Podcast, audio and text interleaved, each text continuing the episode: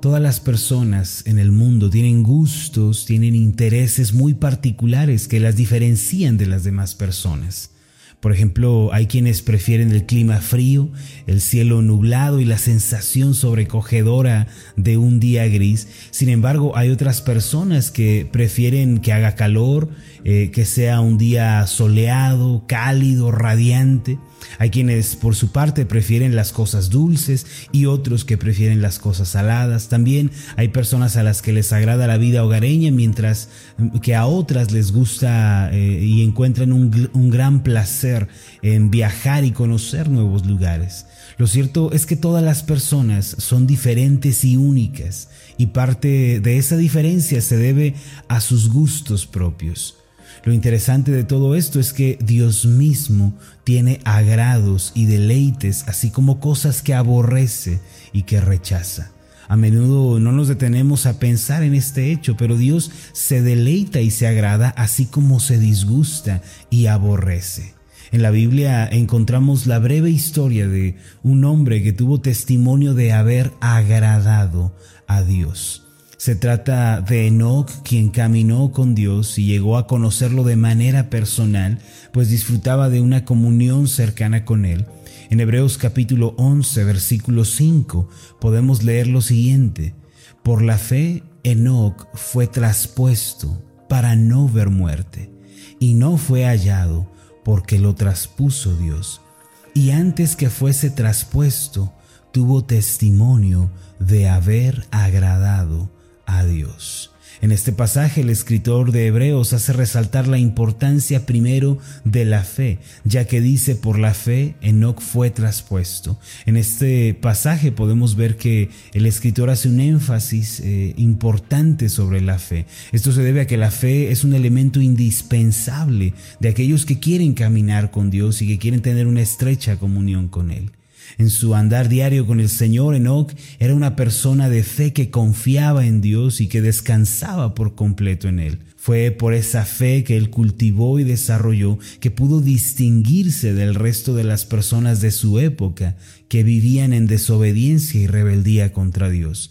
En la carta de Judas, que es una carta muy breve que aparece en la Biblia. Y cabe mencionar que no es, no, es una carta escrita por Judas Iscariote, el que traicionó al Señor, sino es uno de los discípulos, uno de los doce del Señor.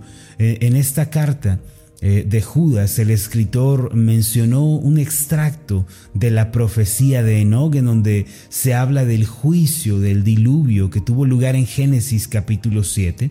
En Judas capítulo 1 versículos 14 al 16 dice de la siguiente manera, de estos también profetizó Enoch, séptimo desde Adán, diciendo, He aquí, vino el Señor con sus santas decenas de millares, para hacer juicio contra todos y dejar convictos a todos los impíos de todas sus obras impías que han hecho impíamente, y de todas las cosas duras que los pecadores impíos han hablado contra él. Estos son murmuradores, querellosos, que andan según sus propios deseos, cuya boca habla cosas infladas, adulando a las personas para sacar provecho.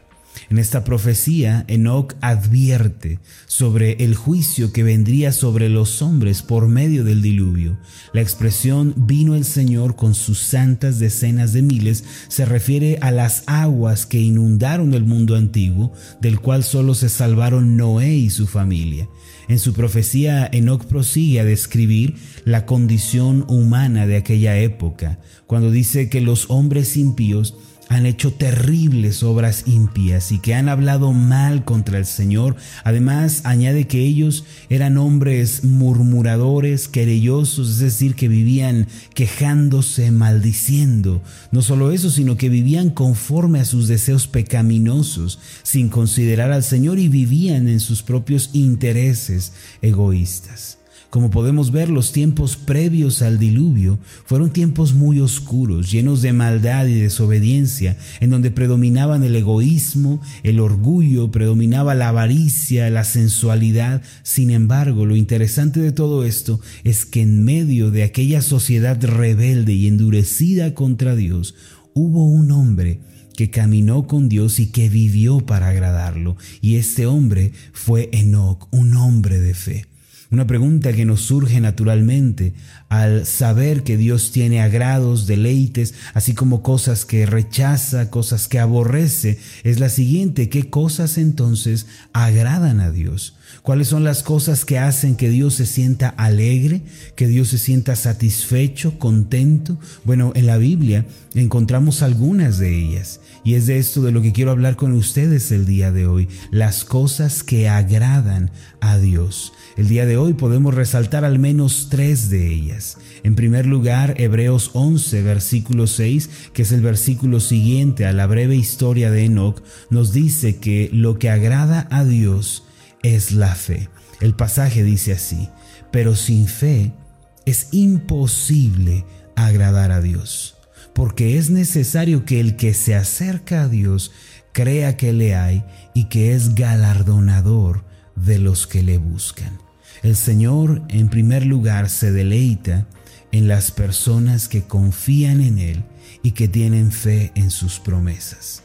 Si queremos ser personas que caminan con Dios y que experimentan grandes bendiciones y milagros en el día a día, debemos afirmar nuestra fe en el Señor. Debemos creer que Él es un Dios soberano que gobierna todas las cosas en el universo, pues nada escapa a su cuidado. El Dios de la Biblia no es un Dios limitado, no es un Dios débil, Él es un Dios que tiene todo poder y autoridad en toda la creación. Afirmar que Dios es soberano, es decir, que Él supervisa por completo el universo y nada escapa a su atención. El Señor Jesús dijo en Mateo capítulo 10, versículo 30, pues aún vuestros cabellos están todos contados. Esto significa que el Dios en el que creemos tiene cuidado, un especial cuidado, aún de los detalles más mínimos de la vida, como lo es el número de los cabellos de nuestra cabeza si nosotros vamos a tener fe en Dios y vamos a confiar en Él, este es un paso importante que tenemos que dar. Debemos creer en el Dios soberano, el Dios que lo conoce todo, lo gobierna todo, cuida cada detalle de la vida. Y esto significa que Él también tiene cuidado de nosotros, que las pruebas que vivimos no son ajenas al conocimiento de Dios, no son ajenas a su soberanía. Él mismo, como dice Primera de Corintios 10, versículo 13, nos da exactamente lo que podemos sobrellevar. Nunca nos da una carga, una prueba, una dificultad mayor de la que nosotros podemos llevar. Y a través de ella nos moldea, nos forma, trabaja en nosotros podemos decir que Dios sabe todas las cosas. Debemos afirmar que Dios es soberano y asimismo debemos afirmar que Dios es bueno y compasivo. ¿Qué sería de nosotros si Dios fuera soberano pero fuera malo y perverso? Eso sería lo más terrible que nos pudiera suceder. Sin embargo, el Dios de la Biblia es soberano y a su vez es bueno en gran manera, es bueno y compasivo. Nunca debemos aceptar la idea de un Dios malo, de un Dios perverso o negativo. Él nunca es así. Todo lo que hace, todo lo que permite es absolutamente bueno. Debemos creer completamente en el Dios bueno. Platicaba recientemente con un grupo de discipulado eh, que imparto los días viernes y comentábamos que Dios al ser bueno nunca está pensando en hacerle mal al hombre, nunca está pensando en, hacerlo, en hacernos mal a nosotros, sino que es un Dios que piensa en obrar de manera buena, agradable, de bendición para los suyos. Y muchas personas viven con el temor de que si sus vidas están yendo bien, si todo va marchando en orden, entonces ellos dicen es muy probable que Dios me vaya a enviar algo, que Dios me vaya a hacer algo, porque no puedo ser tan feliz, no puedo ser tan próspero, algo tiene que salir mal, pero así no es el Dios de la Biblia. Dios nunca está pensando que ya que nos está yendo bien, ya que estamos siendo prosperados, que estamos teniendo éxito en la vida, Él no está satisfecho, Él está enojado, Él está buscando hacernos mal.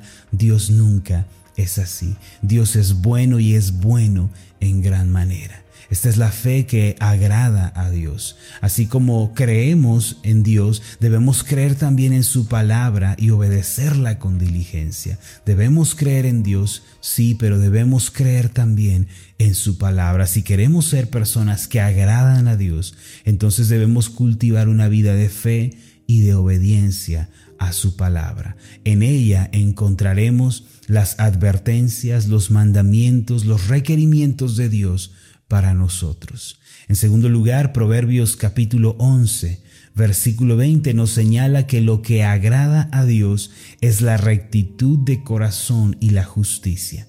El pasaje dice así, abominación son a Jehová los perversos de corazón, mas los perfectos de camino les son agradables.